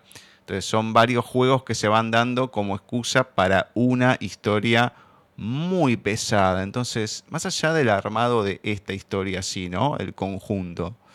Cuando vas escribiendo la esta en particular u otra similar, ¿qué va pasando en vos? Pues curiosamente, cuando me puse a escribir esta historia, no tenía psicólogo. Él hablaba todo el tiempo. y, y, me di cuenta de que no podía estar hablando tan correctamente una cosa tan complicada, tan profunda y con tanto dolor, no podía estar hablándolo. Entonces, eh, lo llevo al psicólogo, pero no, no quiero que hable. Empezó hablando en, el primer relato, que es el, primer borrador, empezó a contárselo al psicólogo, pero es un psicoanalista, pero no me pareció real. Digo, no, además, más que real, no se puede hablar tan, digamos, tan correctamente, tan bien, de algo tan complicado y tan seguido a una persona, a un extraño. Eh, digo, esto no se lo cree nadie. Entonces me puse con el tema del pensamiento. Ahí sí, ahí sí cabe. En literatura tenemos, gracias a, a las herramientas que manejamos, tenemos una que es muy valiosa, que es el pensamiento, la reflexión, el monólogo interior. Y entonces eso me pareció mucho más potente, más más ideal para lo que yo quería contar. Y claro, en ningún momento puede contarle nada al psicólogo, solamente al final psicoanalista le dice lo último, que bueno, eso ya lo que le decide eh, terminar la hora, que estaba allí que había pagado para estar con el psicoanalista y contarle toda la historia. No se la cuenta, pero nos la cuenta a los lectores a todos los lectores nos cuenta su historia, pero nos la cuenta desde su pensamiento, desde su monólogo interior bastante ordenado, no puse un monólogo interior desordenado, eh, que es lo normalmente o habitualmente se suele poner. No, me pareció que era mucho más potente y más, y más directo el poner un monólogo interior directo, porque él se lo está contando a sí mismo y de camino se lo está contando al lector, pero no al psicoanalista. Y claro, la impaciencia del psicoanalista también es comprensible, la actitud de la enfermera eh, también, que está afuera, también es comprensible, y la lluvia. La lluvia para mí fue un punto muy importante porque le daba atmósfera a la situación. Eh, eh, los libros, la pared, el lapicero, la mesa del psicoanalista, el diván donde está, está tumbado, los zapatos que se quita, la lluvia que no cesa, los cristales, como, como suena ahí el agua golpeando, a, ratos más fuertes, a ratos más flojos. Eso, eso fue, digamos, para mí fue muy importante meter ese tipo de, herramientas narrativas para darle mm, visibilidad eh, y profundidad y creencia a lo que yo quería contar. Y la verdad es que quedé bastante satisfecha con él. Es cierto que todo el que lo lee me lo comenta. Es un relato que no deja indiferente a nadie. Todo el mundo me dice, hoy no sé cuánto, que valiente eres, que no sé qué. Digo, valiente no. Estoy contando una cosa que ocurre con más frecuencia de la que pensamos. Hay familias, muchas familias que ocurre eso. Que no nos creamos que no es cierto, que es cierto. Y entonces yo lo he tratado de contar lo mejor posible y lo más cercano posible. Y como tú dices, mm, sin floritura, directamente, eh, explícitamente, porque son cosas que se hacen así. Y entonces, imaginar, te puede imaginar lo que quieras, pero yo no quería que el lector se imaginara lo que yo estaba imaginándome. Quería que se imaginara lo que yo imaginaba. Y por eso lo puse explícito. Ah, en ese tipo de, situaciones, cuando me, pongo delante para escribir una historia, lo tengo muy claro qué es lo que pretendo transmitir al lector. Y trato de hacerlo lo más honestamente posible. Y ya digo, este relato pienso para mí que es el más potente de todo el libro, el, más, el que más huella deja, el que menos se olvida, junto con el de Moscú. No, no, no hay ninguna duda que es el, más fuerte y el más complicado de, olvidar por todo lo que va pasando. Pero también es una muestra de lo que hablaba al comienzo con la introducción de Juan J. Ponte, de lo que me daba pie para comentar de la descripción, de la premura y todo. Acá más allá que hay mucho tiempo que te vas tomando por cada cosita, para cada detalle, es eh, lo único que le dice al psicólogo, más allá de no, no, sí, no, cosas también puntuales, es eh, lo último. Le dice eso y bueno, está bien, sigue hablando. Y se va, le paga a la secretaria y listo, y se va. No se sabe si va a volver o no, no importa. Pero son pastillitas que van aportando a la historia, ese monólogo interno que va teniendo, que es esa cuestión de acá la falta de premura. Es el detalle, la descripción, eh, pero más allá de la descripción, eso más que nada, el detalle, lo puntilloso de cada cosa que le da pie para la otra. Y eso es lo que uno agradece en una historia, más allá que sea fuerte y complicada, que uno puede ver esos matices que te aportan y mucho a lo que se está describiendo, que puede ser cortito, no hace falta poner cinco páginas de algo para... No, son cosas puntuales que hay que saber ponerlas, pero que te van aportando mucho a lo que uno quiere leer y de lo que va encontrando, encontrar algo así, más allá de lo duro, de lo pesado, se agradece por esta manera de contarlo. Pues gracias. No, por favor, es, es más que merecido eso. Voy a otro que es totalmente diferente, está en las antípodas de este, que es Lo cierto nunca es mentira. Es muy cortito, es muy específico. Yo quiero que me contés el porqué de esta historia con este personaje. Bueno, eso fue un viaje que hice yo al norte y, y me apetecía escribirlo pero claro, no tenía ningún, ningún nudo, no tenía ningún desenlace, no tenía eh, ninguna historia. Sencillamente fui al norte, me gustó y estuve en el parque donde está Mafalda. Me senté con ella, tengo una foto que me hice con, con Mafalda. Y, eso fue lo que el, detonante, ¿no? A ver, ¿qué cuento yo aquí que puede interesarle al público, al lector? pues voy a contarle una historia inventada con Mafalda, entonces me invento que, que Mafalda me cuenta. Primeramente me llama, yo voy a verla y después de un montón de vicisitudes, cuando llego tal, y me la encuentro allí, muy triste, mirando a los patos. Había un montón de patos cuando yo estuve allí. Y Mafalda, la verdad es que mucha gente haciéndose fotos con ella. Y digo, bueno, a ver, me busqué un poco de documentación de Mafalda, porque tampoco yo conozco mucho de ella y ya me enteré, bueno, que, que habían hecho una doble. Y entonces, pues, fue, digamos, como la puntillita esta por lo que estaba triste y porque me llamaba, porque eh, no quería tener una doble, quería ser única. Entonces, pues, yo estaba allí para animarla. Y la verdad es que me, resultó un relato muy fácil de escribir y, me lo pasé muy bien. Mafalda es uno de los eh, Mafalda es uno de los personajes más queridos en Argentina. No sé si la juventud lo conoce, no sé. Yo en su momento me había comprado todos los libros que había, que te los vendían en el kiosco a modo, sí, de, historietas, son historietas que iban saliendo en un diario, pero encuadernadas, eran 10 libros de distintos colores, con distintas portadas de los personajes y demás. Y después tenías todo Mafalda, que era todo completo, y Mafalda inédita, que eran algunos que nunca habían salido y demás, bueno, etcétera, etcétera. Y es, es un clásico, los personajes, el en sí Mafalda, lo que significa, más allá de cómo se originó y todo, no, no, es, es imperdible.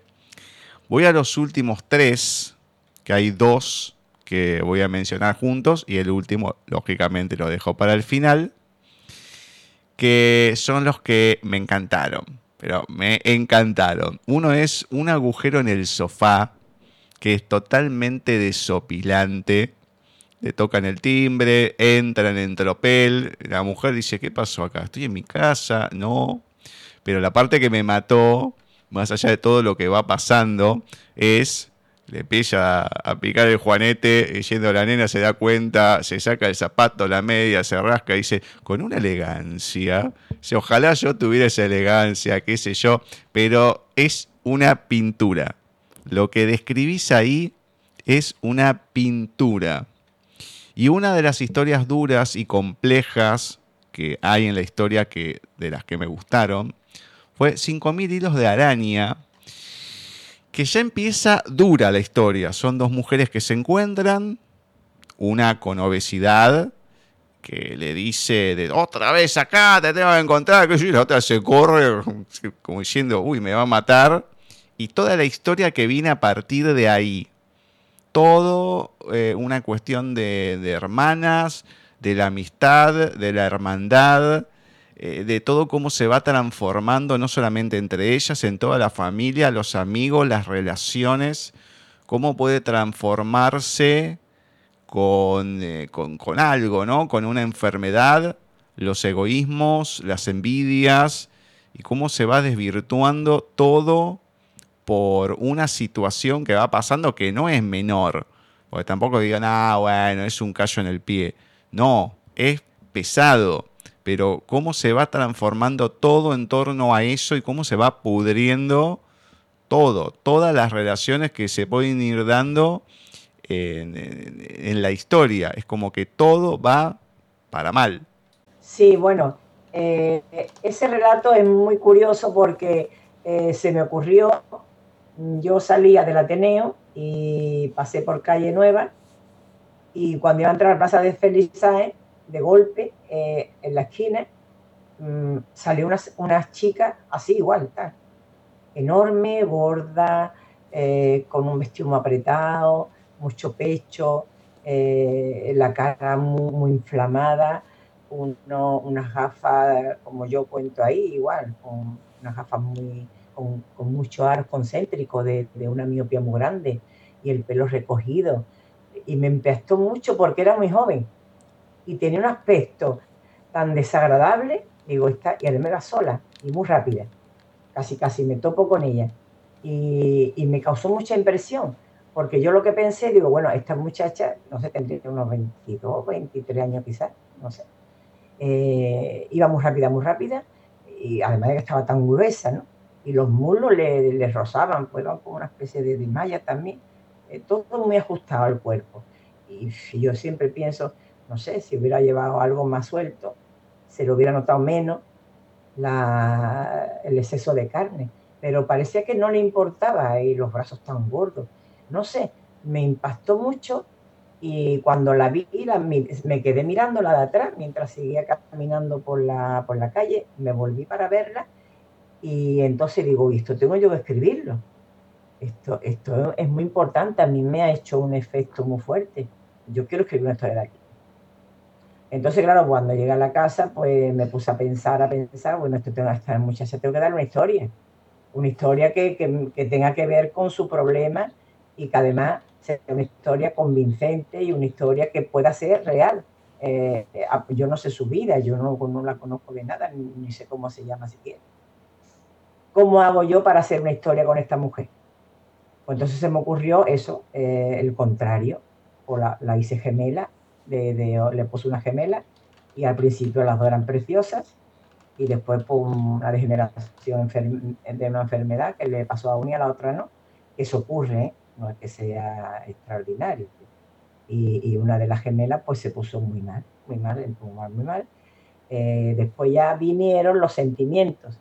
¿Cómo meto yo los sentimientos aquí entre estas dos hermanas tan iguales, que se quieren tanto, que están tan unidas? Y, de pronto una es todo lo contrario, eh, hasta hay que esconderla porque da hasta con un poco de fatiga, de vergüenza delante de las demás amigas. Y todos esos sentimientos tan feos, tan, mm, tan desagradables en niñas pequeñas, pues sí, y la envidia de la, de la otra, porque tú estás tan guapa, piensa ¿no? interiormente, o cuando la miras, eh, porque tú y yo no, porque tú sí, porque yo no, si somos iguales. Después el conflicto de la madre con las dos. Eh, las madres, era un conflicto terrible ¿Por quién me decanto? ¿Por la bonita o por la que está tan mal? Pues por la que está tan mal, que hay que ayudarla, que hay que ayudarla. Y no se da cuenta de que con ese afán de querer ayudar a la, obesa, a la enferma, eh, pues está, está destruyendo un poco la familia, está haciéndole daño a la, a la guapa, está haciendo daño al marido también por la serie de obligaciones que le causa. En fin, todo ese tipo de cosas fue muy elaborado, no fue de golpe. Yo hice varios borradores de, ese relato, porque yo quería darle mucha autenticidad y, quería darle mucha vida y creencia. Claro, ¿cómo te crees tú eso? Y además te vas dando cuenta de que las dos van cambiando, no solamente para mejor una y para peor otra, sino que lo malo y lo bueno están muy juntos. La guapa no es tan buena, la, la enferma no es tan mala eh, al fin de cuentas, somos humanos, tenemos una mezcla de las dos cosas, según nos va en la vida, según las situaciones externas que tenemos, según se porten con nosotros eh, y según también cómo nos veamos nosotras mismas, mm, actuamos de una manera o de otra. Entonces yo en la actuación eh, es lo que más me fijé. cuando la espía le borra los eh, las fotos que tiene la hermana hecha con el chico que iba a empezar a salir, pero ni se le ocurre, ¿no? Entonces, es que son muchos años, fueron muchos años de, enfermedad, no fue uno y dos. Estas enfermedades raras que hay, que entran y que no se sabe y que no es raro que ocurra, ¿eh? Ocurren estas cosas. Entra una enfermedad, no se sabe qué pasa y le entra una y a la otra no, aunque sean gemelas. Eso no tienen que entrarle a las dos. ¿Por qué? Porque es una cosa externa que, a una le pilló y a la otra no. Entonces, las preguntas que las dos se hacen y la figura de la madre para mí fue muy importante también, cómo busca ayuda externa en el vecino para la enferma, cómo insiste por la otra hermana con la enferma, cómo eh, le besa las pupas, eh, todo ese tipo de cosas, yo lo veo eso muy humano y además lo veo desde una madre que se preocupa realmente, que está preocupada, que está obsesionada, que está eh, que es muy, muy lógico dentro del amor maternal. Y estaba dividida también, dividida entre el marido, la otra hija, es un conflicto muy fuerte. Lo que pasa es que no quise meter mucho ahí con la madre porque me interesaba más eh, a las dos hermanas, entre ellas. Y sobre todo porque surgió por la, por la chica esta que me encontré en la calle. Ya te digo, cualquier cosa puede despertar un relato con, una historia bastante fuerte, bastante potente y realista y que guste también. ¿Y el de un agujero en el sofá? Ah, un agujero en el sofá, eso es graciosísimo. Eso además es muy simpático porque todo empezó todo empezó porque el conflicto estaba en qué hago yo con, con estos niños para que el lector se dé cuenta de que no es del mismo marido. Eh, entonces tuve que cambiarlo, tuve que, ponerle otra, otra raza, pero no porque, porque me pareció, sino porque si no, como el lector se va a dar cuenta eh, y como el padre de esos dos niños, como el padre eh, de esa niña rubia, se va a dar cuenta que esos niños no son suyos. tuve que ponerle algo que realmente fuera tan contundente que ella no pudiera mentirle, porque es que le mintió dos veces, por favor. Es que eso era, eso era tremendo. Digo, esta mujer no tiene remedio. Lo, lo, lo engaña una vez y lo engaña otra vez, y además con la misma persona. Y, esto era tremendo. Y después, por lo que se origina allí dentro, la mujer esta, pues le puse una mujer pues, bastante, bastante antipática, de, de alguna manera, ¿no? Es un poco egoísta, no quiere, está alta, no quiere que la moleste, le duelen le duele los callos, los, el guanete, está molesta, acaba de levantarse, eh, le molestan los ruidos, el ruido de al lado, el perro del vecino. Entonces, claro, resulta que la vecina llega al sitio menos apropiado para contarle sus penas. Y claro, después el sofá que era nuevo, el chiquillo que no se estaba quieto, metiendo el dedo por allí, me pareció muy simpático. Yo fui buscando, como tú dices, esos detalles, esos detalles que hacen crear la atmósfera y crearte una situación. llega un momento que te llega a sentir como la mujer está mayor y te dice, pues estamos lleva razón, poniéndose tan nervioso y poniéndose así. Porque es que luego entre el niño, la niña que empezó a rascarse el dedo, igual que ella, a imitar la otra que se queda dormida por, porque ha tomado para dormir, todavía le queda un poquillo de, de, la pastilla. El bebé que se le va a caer. Es que la situación es tremenda. Entonces yo lo puse así porque me pareció que, que, que era una cosa también que desintoxicaba de tanta tensión en el resto de, del libro. No, no, es, es, un paso de comedia en toda su magnitud. Me hizo acordar una película, no sé si allá se llamó igual, en realidad es una, la que vi yo, es una remake de una de Jerry Lewis, si no me equivoco. Eh, se llamó acá en Latinoamérica Irene, yo y mi otro yo, con Jim Carrey, que claro, él es eh, policía y demás, es un tarado impresionante, está casado y llega a la casa, no me acuerdo cómo era, un, un, enano negro. Entonces, bueno, le dice algo, el otro se ofende, le empieza a pegar, todo, bueno, después se enamora a la mujer, y después terminan teniendo eh, tres hijos negros, y el tipo nunca dice nada, hasta que en un momento la mujer se va con el otro, bueno, y él se queda con los tres hijos, que son, después son tres eh, tipos eh, gordos, gigantes y demás, que lo aplastan al tipo, pero son genios como era el otro. Y él, nada que ver, totalmente desopilante y me hizo acordar un poco eso. El primero, ya el segundo, dale, che, en serio. No, no, pero es genial el, desde las despistadas también desde el principio, que se va del departamento. Porque bueno, dice, a lo mejor me metí yo y no me di cuenta, la, la nena, no, es todo un conjunto que, que son todo un encaje de piezas que una es más desopilante que la otra y al, y al, final, bueno, sí, ya está, explota, va, lárguense, no lo quiero más. No, no, es impresionante ese cuento. El final no podía ser otro, la muerta vaya negra. me muero. Bueno, voy al último, que es el que me fascinó, también está en este tono, ¿no? No es de, de los trágicos ni nada, no, es de los trágicos ni nada, que es por derecho con un personaje hermoso, pero hermoso, que es el de Vanessa, con la prima que se junta, bueno, que si le dieron el trabajo no, si le hicieron la entrevista, pero más que nada desde el principio, que va caminando, que pasa por los puestos, es toda la, descripción todo el, intro de la historia después con la prima y demás, y leo un fragmento para, para que vean que a lo mejor no es el más potente, porque es, sería, sería leer mucho para todo el conjunto. Pero bueno, dice así, están en el bar y bueno, la otra habla, habla, habla la prima está impaciente. ¿Te entrevistaron o no?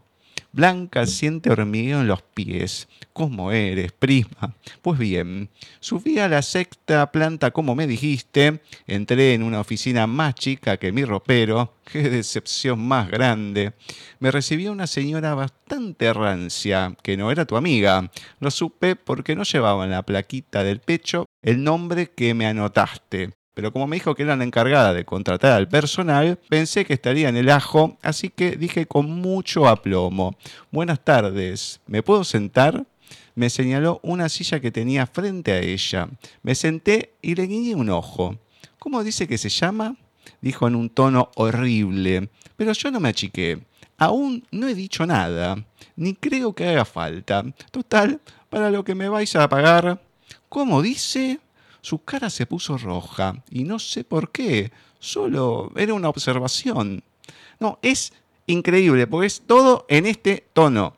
Todo en este tono. El personaje de Vanessa es increíble. Es el que tiene un poco más de desarrollo, a lo mejor que el, anterior, ¿no? Un agujero en el sofá.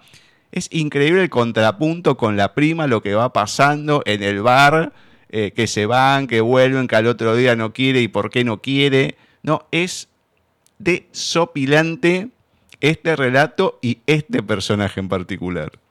Pues la verdad es que me lo pasé muy bien escribiendo, sobre todo los diálogos.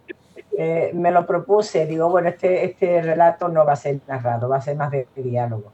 Y tengo que poner diálogos mm, que sean frescos, que sean creíbles, eh, que no tengan muchas acotaciones, eh, que sea rápido, que se lea rápido y que haga que haga burbujear la gracia en el lector. Y, claro, ahí me planteé a una muchacha bastante, básica, ¿no? Eh, no era no una mujer ambiciosa ni muy, reflexiva, sino muy espontánea, muy natural y un poco infantil en su forma de, comportarse. Y además no le da importancia a las cosas y va a a conseguir un trabajo y bueno, piensa que se lo van a dar y no se plantea más nada, no, mm, eh, no es retorcida, no le da vuelta a las cosas, es muy directa eh, y eso es muy cargante. Una persona así que te deja de echar polvo porque te, te viene delante de frente y no hay forma de hacerla entrar en, razón, porque de hecho la, la prima, la prima está, está desesperada con ella porque no hay forma de, es que van a perder trabajo la prima y, ella, va ella, no se lo van a dar y la prima lo va a perder por, su, por su locura, pero no es consciente de eso. Entonces yo creo que se notara mucho la inconsciencia de esta muchacha, de que lo que está haciendo no se puede hacer.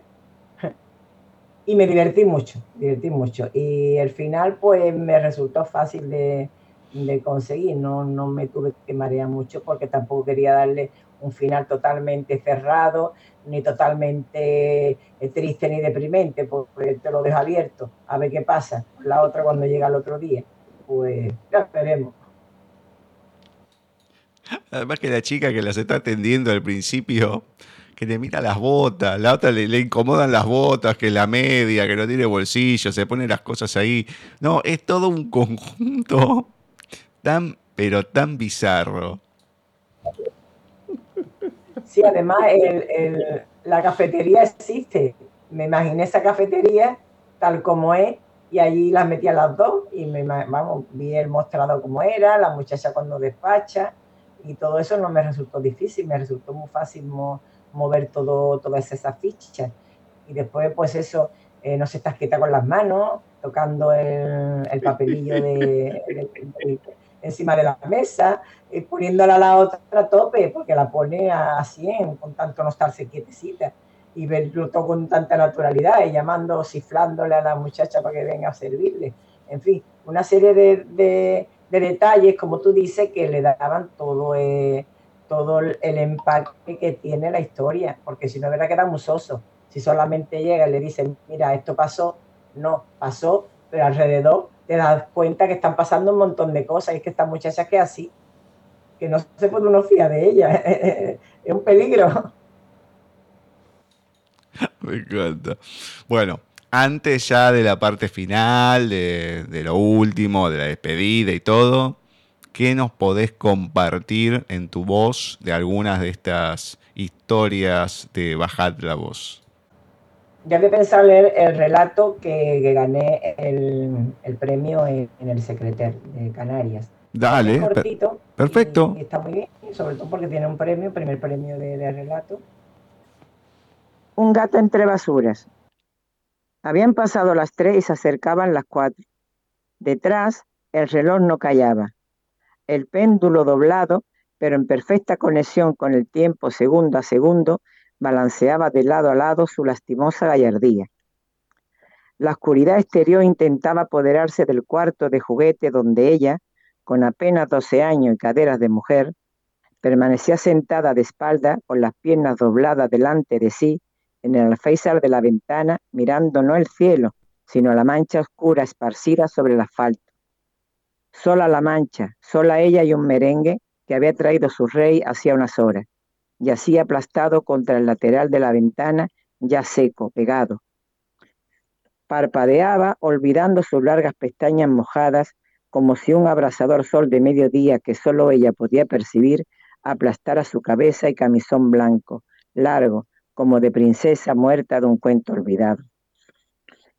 No llegaba luz alguna ni a iluminar el embrujo del teatro en miniatura desdibujado, ajado, pasado de moda, como también lo eran aquellos minúsculos habitantes de cartón que lo formaban. Figuras no reconocibles en el ámbito familiar, menos el padre, calcado del rey, el que la tocaba donde no debía desde hacía tres años. Mientras aparentaba jugar a príncipes y princesas obligados a procrear varios herederos para callar con el, para acabar con el dragón alado, terror de los pequeños y amados súbditos. Hasta Limañas trajo del vertedero para llenar el foso que circundaba el teatro, convertido en castillo para más verosimilitud con la historia y la necesidad de cumplir las leyes del reino. Pero aquella noche era diferente a las otras. La sangre manchó sus bragas de rojo intenso por primera vez y siguió su curso piernas abajo hasta dejar un hilillo encarnado en los calcetines blancos de dormir. El rey, al entrar desnudo y sin corona, olió y chupó las bragas con avidez. Quería seguir más allá, donde ya había estrado otras veces con su grueso lápiz de carne venosa, pero ella lo empujó con fuerza de dragón, no de princesa, y en el brutal ímpetu cayó en descenso mortal contra los ladrillos parduzcos de la acera. Abrió su boca de niña mujer tan grande como pudo y doblada por la cintura, desanudó los pies colgándolo hacia afuera. Llamó al rey por su nombre de padre con un grito apagado que ni un gato callejero en su ir y venir entre basuras hubiera podido oír. Un nombre repetido mil veces con amor y sin miedo antes de cumplir los nueve. Un nombre junto a una mancha oscura para olvidar desde ahora. El olor húmedo de un rocío tempranero empapó las copas de los árboles y el césped se llenó de caracoles en el jardín de enfrente. Mm, no, no, no, es... Ay, diciendo pocas cosas se va diciendo tanto. Em, pues sí. Eh, a ver, porque no es tan explícito como el de mis maestros de la vida, pero es una cosa que con pocas palabras se dice tanto y no a lo mejor de una manera tan directa, porque es desde el pensamiento de la niña o a lo mejor lo que le dicen. Y, es brutal, brutal en todos los sentidos. Sí, bueno, porque para un, para un premio, cuando tú mandas un relato a un premio, pues digamos que tienen mucho cuidado de que el jurado cuando lo lea no vea que diga, bueno, pues esto a lo mejor no se puede leer en público, esto puede molestar la sensibilidad, etcétera. Entonces por eso lo pones más, más encubierto, digamos, más sugerido que, dicho. Pero vaya, que ahí está todo y se ve perfectamente, no hace falta tampoco decir más. No, no, no. De hecho ganó el premio. No, bueno, me preguntaron cómo se me ocurrió, cómo se, cómo se te ocurrió, eh, porque lo que había, lo que era obligatorio poner era el merengue. Era importantísimo. El merengue había que ponerlo. Y a ver, digo yo, ¿de merengue qué puedo yo hacer con un merengue? Pues merengue tiene que tener eh, relación con una niña o un niño. Eh, en la calle no, mejor en un sitio cerrado, en la habitación, ya te imaginas la ventana, ya porque claro, si lo que te dan era el alféizar y el merengue obligatorio. Y ya, pues bueno, entre el alféizar y el merengue, en una habitación, eh, un niño, y ya te inventas cosas. Y pues salió eso. Oh, Dios mío. comentame la gente dónde puede encontrar Bajad la Voz, que es el que se puede conseguir, en dónde te pueden encontrar a vos en las redes sociales, y bueno, y después, ¿qué es lo que viene? ¿Qué es lo que está en proceso? Ah, vale. Pues lo puede conseguir, este libro se puede conseguir en Proteo, en la librería Proteo, Prometeo, eh, aquí en Málaga. Está también en, en, la, Casa del Libro, está en digital y está en papel. Se puede pedir de la forma que se quiera. Eh, no, no va a tener dificultad ninguna. Y después mm, eh, mis redes sociales en el Facebook, y tengo también Instagram. Instagram la verdad es que lo uso muy poco, no, tampoco lo entiendo demasiado, como toda base de fotos.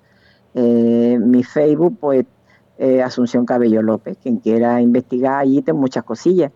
Tengo poesía, tengo fotos, tengo cositas. Y si, no sé, a alguien le interesa, también tengo la portada del libro.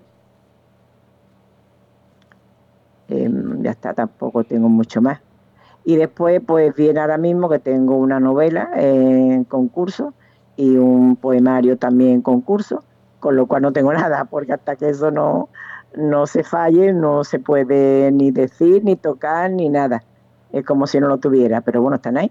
Y el libro de relato que, voy a más de la mitad. Quiero terminarlo de aquí para el verano, tenerlo ya totalmente pulido y lanzarlo fuera.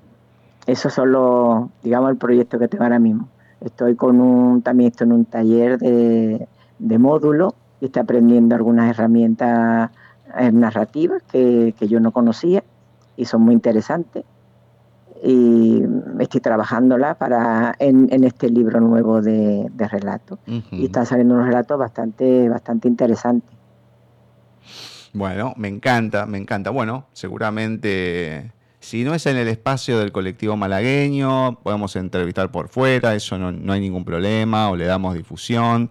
Bueno, lo importante es que siga habiendo historias, que no se seque mm. esa creatividad, que pueda seguir escribiendo, porque por lo menos esto como muestra es más que un botón porque tenemos una variedad, hay una variedad tan grande en Bajad la Voz con historias fuertes, pero también que uno eh, desata una risa con las historias de Raquel. Es como que hay una, una buena mezcla variada que se va intercalando uno con el otro y te da esa cuestión de, bueno, sí, no el acostumbramiento a una misma temática y las ganas de ir leyendo porque es una tras otra, una tras otra, muchas sensaciones que se van desatando y con temáticas muy diferentes, eh, más allá que pueda haber una similitud, o sea, que, haya la familia, que haya desprecio, etcétera, etcétera, pero bueno, cada temática va siendo diferente en sí por la historia. Así que un lujo haber leído Bajar la Voz, Asunción, un lujo poder hablar con vos, tener esta charla. Bueno, lo dicho, Espero que, venga pronto todo lo demás. Para mí ha sido, ha sido, para mí ha sido un regalo muy grande también que me, que me entrevistes y te lo agradezco muchísimo. No, por favor. Así que bueno, espero que salgan esas resoluciones, que vengan más premios con el poemario, la novela y bueno, y para cuando haya nuevas cosas que quieras, me avisas y bueno, le damos difusión. Seguramente alguno de tus relatos los iremos leyendo en el programa también. Así que bueno, seguiremos en contacto de eso, no hay ninguna duda. Estupendo, pues me parece maravilloso y bueno, dicho de nuevo, muchísimas gracias. Por supuesto, seguimos en contacto. Dale, perfecto. Cuídate mucho y un besote gigante. Igualmente para ti. Bueno, adiós. Chao, Adiós, adiós. Así ha pasado por los especiales dedicados al colectivo malagueño de escritores Asunción Cabello López, que nos estuvo presentando su libro de relatos Bajad la voz se habrán dado cuenta la cantidad de historias que en realidad fueron pocas las que nombré, porque es imposible comentar todo el libro, 250 páginas creo que más o menos, un libro largo con muchas historias, historias de peso, importantes, interesantes, en donde va a haber de todo.